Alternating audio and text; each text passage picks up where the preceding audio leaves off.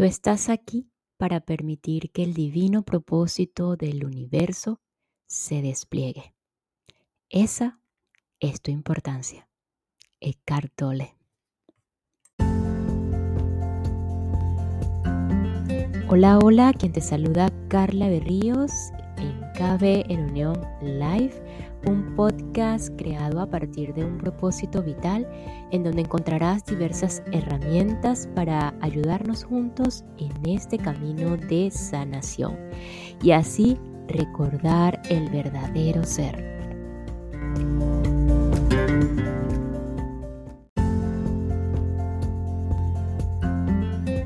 Hoy damos la bienvenida a un nuevo tema, libro, a una nueva herramienta llamada El poder de la hora de Eckhart Tolle. Eh, Eckhart es un guía espiritual y escritor alemán, el cual tuvo sus reconocimientos con este libro del poder de la hora y pues ha hecho otros libros más o ha escrito otros libros más. Él nació en Alemania Vivió con su padre en España desde los 13 años aproximadamente hasta que se trasladó a Inglaterra aproximadamente a los 20 años de edad. Como tal, él no recibió ninguna educación formal a partir de los 13 años y aunque sí recibió cursos de idiomas y otras materias, acudió a una escuela nocturna para cumplir los requisitos de admisión, de admisión para entrar a la universidad o a universidades inglesas.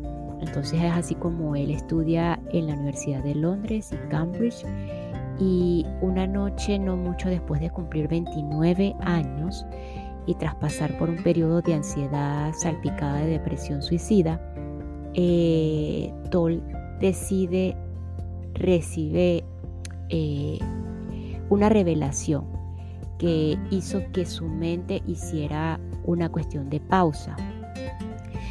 Y él, la, la afirmación era, no puedo seguir viviendo conmigo mismo.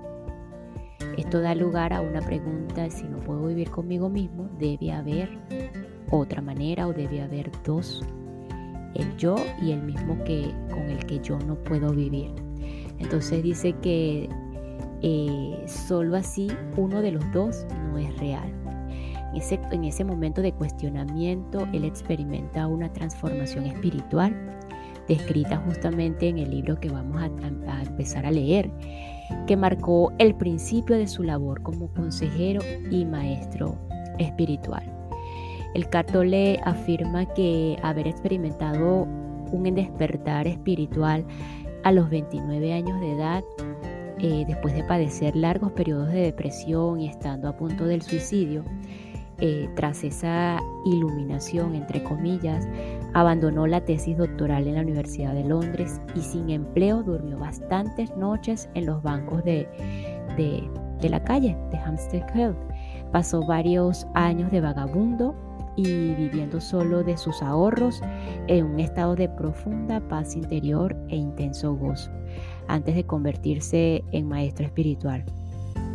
Tras lo cual luego se mudó a Canadá y pues en este libro que vamos a iniciar hoy, en esta nueva herramienta, enfatiza la importancia de ser conscientes del momento presente para no perderse de los pensamientos.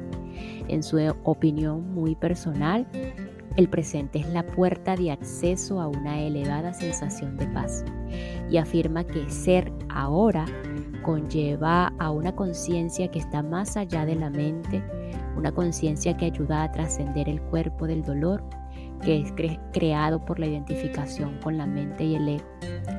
Entonces es como hoy em, iniciamos y damos la honra, la bendición y el agradecimiento profundo a Edgar Tolle.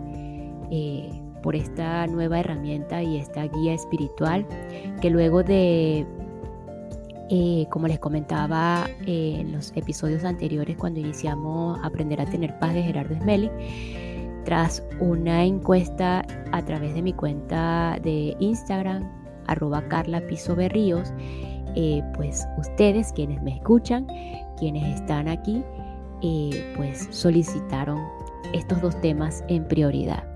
Entonces, pues hoy iniciamos con El poder de la hora de Eckhart Tolle.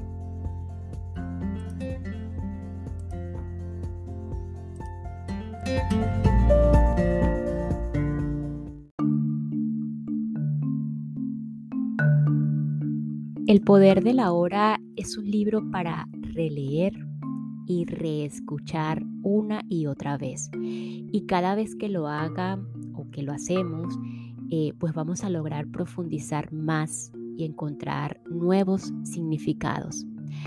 Muchas personas quieren, quieren estudiarlo toda la vida, pues es una guía, un curso completo de meditación y realización. Es un libro con el poder de cambiar vidas de despertarnos para comprender plenamente quiénes somos. El mensaje de Toll o de Eckhart Tolle es, es el mismo que Cristo y Buda enseñaron. Se puede alcanzar un estado de iluminación, de realización espiritual aquí y ahora, en este preciso momento. Es posible liberarnos del sufrimiento, de la ansiedad y la neurosis de la vida diaria. Para lograrlo solo tenemos que llegar a comprender que la causa de nuestros problemas no son los demás, ni el mundo de allá afuera, ese mundo entre comillas, sino nuestra propia mente, aparentemente incapaz de concentrarse en el ahora por estar siempre pensando en el pasado y preocupándose por el futuro. Como dice Mark Allen, el editor de la edición norteamericana en el prefacio de el poder de la hora, sin estar alineado con ninguna religión, doctrina y o gurú particular, la enseñanza, la enseñanza de Tole proviene del corazón, de la esencia de todas las demás traducciones y no contradice a ninguna de ellas.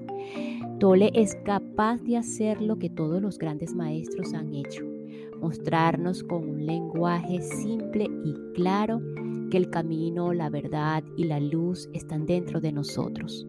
Escrito en un formato de preguntas y respuestas que lo hace muy accesible, el poder de la hora es una invitación a la reflexión que te abrirá las puertas a la plenitud espiritual y le permitirá ver la vida con nuevos ojos y empezar a disfrutar del verdadero poder de la hora.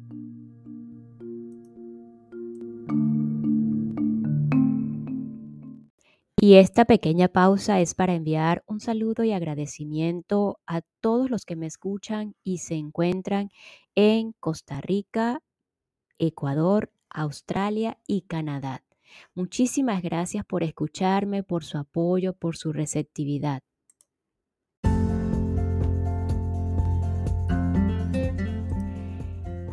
Quizá solamente una vez cada 10 años o incluso una vez cada generación surge un libro como El poder de la hora. Es más que un libro, hay en él una energía vital que probablemente usted puede sentir en cuanto lo toma en sus manos. Tiene el poder de crear una experiencia en los lectores, en la audiencia y de cambiar su vida para bien. El poder de la hora se publicó por primera vez en Canadá y la editora canadiense Connie Kellogg me dijo que había oído múltiples historias de cambios positivos e incluso milagros que han ocurrido cuando la gente se ha adentrado en el libro.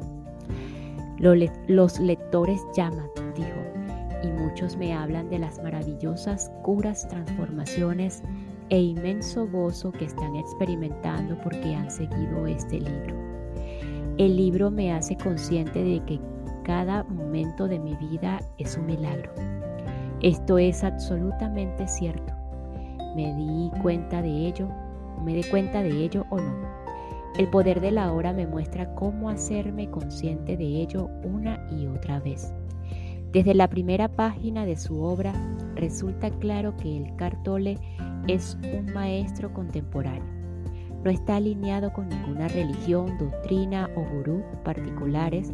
Su enseñanza proviene del corazón, de la esencia de todas las demás tradiciones y no contradice a ninguna de ellas, sean la cristiana, la hindú, la budista, la musulmana, la indígena o cualquier otra. Es capaz de hacer lo que todos los grandes maestros han hecho, mostrarnos con un lenguaje simple y claro que el camino, la verdad y la luz están dentro de nosotros.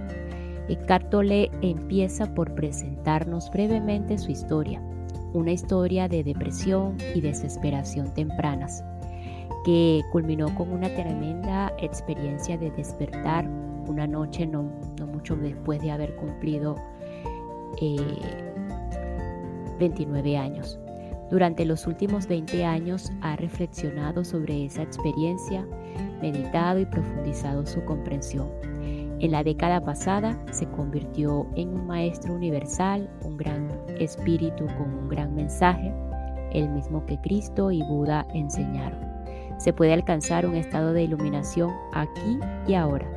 Es posible vivir libre del sufrimiento, libre de la ansiedad y la neurosis, para lograrlo, solo tenemos que llegar a comprender nuestro papel de creadores de nuestro dolor. Nuestra propia mente causa nuestros problemas. No son los demás ni el mundo de allá afuera. Es nuestra propia mente, con su corriente casi constante de pensamientos pensando sobre el pasado, preocupándose por el futuro. Cometemos el gran error de identificarnos con nuestra mente, de pensar que eso es lo que somos, cuando de hecho somos seres muchos más grandes. Una y otra vez Eckhart nos muestra cómo conectarnos con lo que él llama nuestro ser. Y es así como Eckhart llama el ser. El ser es la vida una, eterna, siempre presente, que está más allá de las miles de formas de vida que están sujetas al nacimiento y a la muerte. Sin embargo, el ser no solo está más allá, sino también profundamente en el interior de cada forma como su esencia más invisible y o destructible. Esto significa que es accesible a usted ahora, como su propio ser más profundo, como su verdadera naturaleza. Pero no busque asirlo con su mente. No trate de comprenderlo, Solo puede conocerlo cuando la mente se ha callado, cuando usted está presente, completa e intensamente en el ahora. Recuperar la conciencia del ser y permanecer en ese estado de sensación-realización es la iluminación. Es casi imposible leer el de, el poder de la hora pero usted necesita dejarlo periódicamente y reflexionar sobre lo que dice y aplicarlo a su experiencia. Es una guía, un curso completo de meditación y realización. Es un libro para releerlo, reescucharlo una y otra vez. Y cada vez que lo haga, usted obtendrá más profundidad y significado. Es un libro que muchas personas, incluyéndome a mí, querrán estudiar toda la vida. El poder de la hora tiene un número creciente de lectores, escuchas, devotos. Ya es considerado una obra maestra. Se diga lo que se diga, es un libro con el poder de cambiar vidas, de despertarnos para comprender plenamente quiénes somos. Atentamente, Mark Allen, Novato, California, agosto 1999.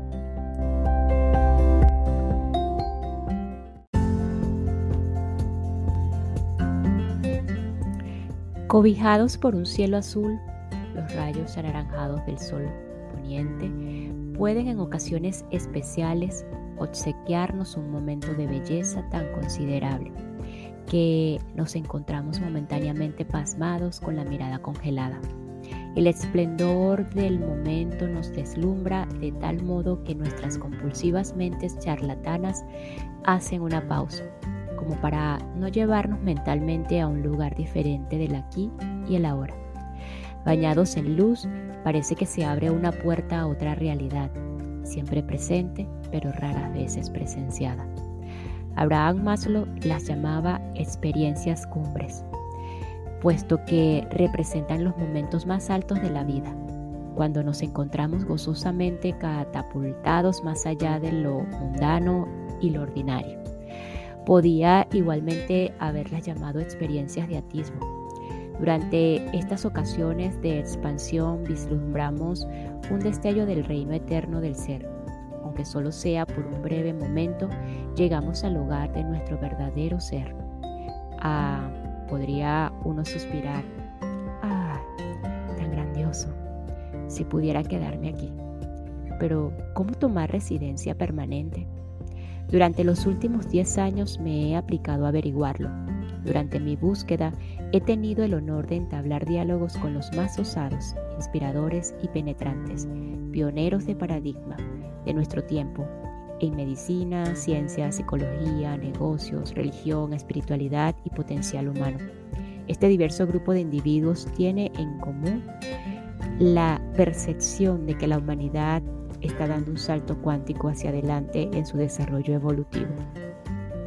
Este cambio va acompañado de un giro en la visión del mundo, la imagen básica que tenemos de cómo son las cosas. Una visión del mundo para, eh, busca contestar dos preguntas fundamentales. ¿Quiénes somos y cuál es la naturaleza del universo en el que vivimos? Nuestras respuestas a esas preguntas determinan la calidad y las características de nuestras relaciones personales con la familia, los amigos y los jefes, empleados, cuando se consideran en una escala mayor, definen las sociedades. No es sorprendente que la visión del mundo que está emergiendo ponga en duda muchas de las cosas que la sociedad occidental considera verdaderas. Aquí tenemos un mito Número uno, la humanidad ha alcanzado el pináculo de su desarrollo. El cofundador de ESALEN, Michael Murphy, rastreando estudios de religiones, comparadas medicinas, antropología y deportes, ha sacado la estimulante conclusión de que hay etapas más avanzadas del desarrollo humano en la medida en que una persona alcanza esos niveles avanzados de madurez, espiritual, empiezan a florecer extraordinarias capacidades de amor, vitalidad, personalidad, conciencia personal, intuición, percepción, comunicación y voluntad. El primer paso es reconocer que existe. La mayoría de las personas no lo reconocen. Solo entonces se pueden emplear métodos con intención consciente. El mito número dos, estamos completamente separados unos de otros, de la naturaleza y del cosmos. Este mito del distinto de mí ha sido responsable de las guerras, el asolamiento del planeta y de todas las formas y expresiones de la injusticia humana. Después de todo, quien en su sano juicio haría daño a otro sin experimentar a esa persona como parte de sí mismo? Stan Groff en su investigación de estados no ordinarios de conciencia, resume diciendo que la psique y la conciencia de cada uno de nosotros es, al fin y al cabo, correspondiente con todo lo que es, porque no hay fronteras absolutas entre el cuerpo ego y la totalidad de la existencia. La medicina era 3 del doctor Larry Duce en la que los pensamientos, las actitudes y las intenciones de curación de un individuo pueden influir en la filosofía de otra persona, en contraste con la era 2, en la que prevalece la medicina mente y cuerpo, está muy bien sustentada por estudios científicos sobre el poder curativo de la oración. Ahora bien, esto no puede ocurrir de acuerdo con los principios conocidos de la física y con la visión del mundo de la ciencia tradicional. Sin embargo, la abundancia de las evidencias sugiere que de hecho ocurre. El mito número 3. El mundo físico es todo lo que hay.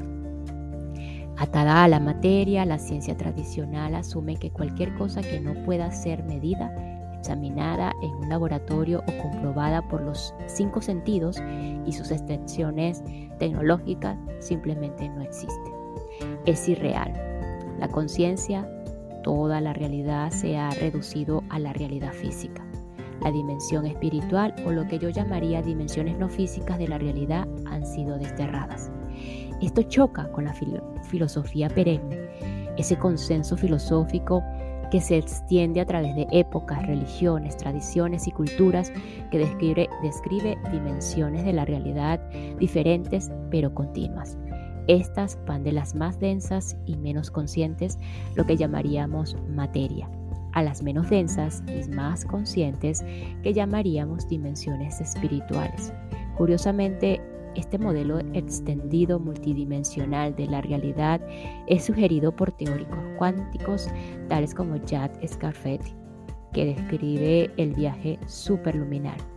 Otras dimensiones de la realidad se usan para explicar los viajes que ocurren a velocidad mayor que la de la luz, el último de los límites de velocidad.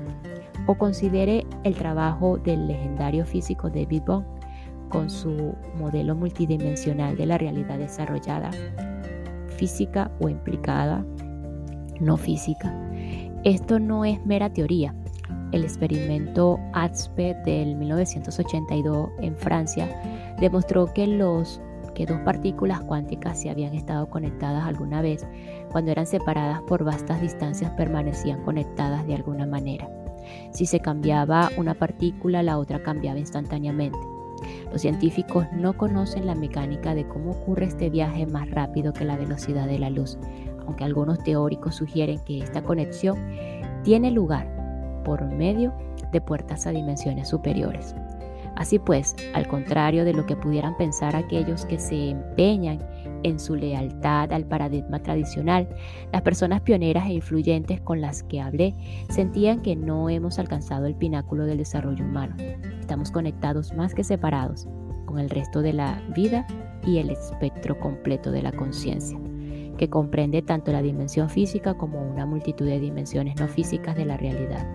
En esencia, esta nueva visión del mundo supone que usted se vea a sí mismo y a los demás y a toda la vida no con los ojos de nuestro pequeño ser terrenal que vive en el tiempo y ha nacido en el tiempo, sino más bien a través de los ojos del espíritu, de nuestro ser, del verdadero sí mismo. Una a una, las personas están pasando a esta órbita superior. Con este libro, El poder de la hora, de la hora Eckhart Tolle toma con todo derecho su lugar entre este grupo especial de maestros universales. El mensaje de Eckhart es, el problema de la humanidad está más profundamente arraigado en la mente misma, o más bien en nuestra identificación errónea con nuestra mente. Nuestra conciencia fluctuante, nuestra tendencia a tomar el camino de menor esfuerzo sin estar totalmente despiertos al momento presente, crea un vacío. Y la mente atada al tiempo, que ha sido diseñada para ser un sirviente útil, busca compensación proclamándose el amo, como una mariposa que revolotea de una flor a otra, la mente se aferra a las experiencias pasadas o proyectando su propia película, anticipa lo que va a venir. Rara vez nos encontramos descansando en la profundidad oceánica del aquí y el ahora porque es aquí, en el ahora, donde encontramos nuestro verdadero ser, que está detrás de nuestro cuerpo físico, nuestras emociones cambiantes y nuestra mente parlanchina. La gloria suprema del desarrollo humano no se apoya en nuestra habilidad para pensar y razonar, aunque esto es lo que nos distingue de los animales. El intelecto como el instinto es simplemente un punto a lo largo del camino. Nuestro destino último es volver a conectarnos con nuestro ser esencial y expresar nuestra realidad extraordinaria, divina, en el mundo físico ordinario, momento a momento. Esto se dice fácilmente, pero aún son pocos los que han alcanzado las últimas posibilidades de desarrollo humano. Afortunadamente hay guías, maestros para ayudarnos a lo largo del camino. Como maestro y guía, el formidable poder de Eckhart no está en su habilidad de deleitarnos con historias entretenidas, ni en hacer concreto lo abstracto, ni en ofrecernos una técnica útil.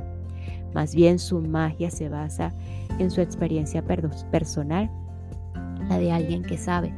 El resultado es que hay un poder tras sus palabras que se encuentran solamente en los más celebrados maestros espirituales. Al vivir desde las profundidades de esta realidad superior, Eckhart despeja un camino lleno de energía para que los demás se la unan. ¿Y qué pasa si lo hacen? Seguramente el mundo como lo conocemos mejoraría. Los valores cambiarían entre los restos del naufragio de los temores que han sido arrastrados por el torbellino del ser mismo.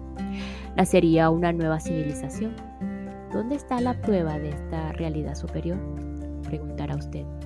Ofrezco solo una analogía. Un gran grupo de científicos puede reunirse y darle a usted todas las pruebas científicas de que los bananos son amargos, pero todo lo que usted tiene que hacer es probar uno y una sola vez para darse cuenta de que hay todo ese otro aspecto de los bananos. En últimas, la prueba no está en los argumentos intelectuales, sino en ser tocado en alguna medida por lo sagrado. Cartole nos abre magistralmente a esta posibilidad.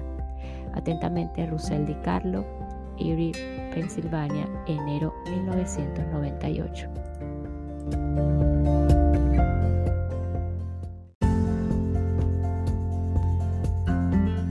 Y nos despedimos de este episodio con la siguiente frase y el mensaje de Cartole con el poder de la hora. Eh, el problema de la humanidad está profundamente arraigado en la mente, en la mente misma, o más bien en nuestra identificación errónea con nuestra mente. Nos escuchamos en el próximo episodio para continuar con este, esta nueva herramienta llamada el poder de la hora, un camino hacia la realización espiritual. Gracias, gracias, gracias.